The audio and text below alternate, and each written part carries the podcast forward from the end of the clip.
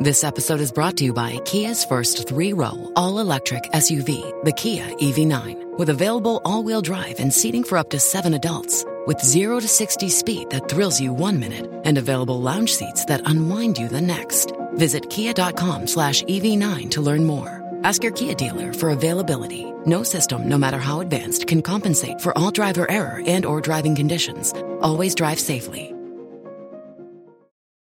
Bonjour à toutes et à tous. Ce n'est pas un secret, la livraison à domicile est devenue l'un des modes de consommation préférés des Français. Il est en effet très facile de s'acheter n'importe quel produit en un clic sur Internet et de le recevoir chez soi 24 heures plus tard.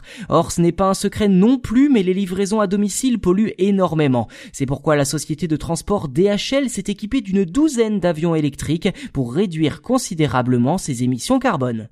Cette volonté de se verdir n'est pas nouvelle pour DHL qui avait déjà annoncé au mois de février dernier avoir noué un partenariat avec Volvo pour tester des camions de livraison en Europe. Et après les routes, c'est par les airs que DHL compte agir avec l'achat de 12 avions modèle Alice construits par la start-up Aviation et qui viendront garnir la flotte de véhicules de l'entreprise dès 2024. D'après l'entreprise que je cite, Alice est le premier avion de transport régional entièrement électrique au monde, construit pour faire du vol une solution durable abordable et silencieuse. Et en effet, ces aéronefs semblent parfaits pour de courts trajets avec des caractéristiques très intéressantes. Ils ne nécessitent qu'un seul pilote à bord et pourront transporter jusqu'à 1200 kg de marchandises. De plus, l'avion peut semble-t-il voler une heure et parcourir plus de 800 km avant de devoir être rechargé. À noter qu'une recharge complète ne nécessite que 30 minutes.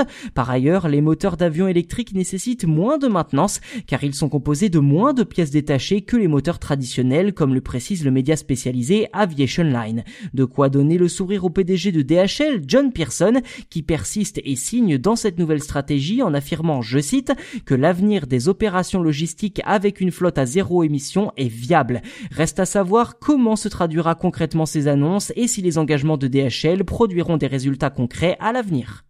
Voilà pour cet épisode dédié à la flotte électrique de DHL qui sera mise en place dès 2024. N'hésitez pas à vous abonner au podcast si ce n'est pas déjà fait, c'est gratuit et en plus vous serez les premiers informés lors de la sortie des futurs numéros.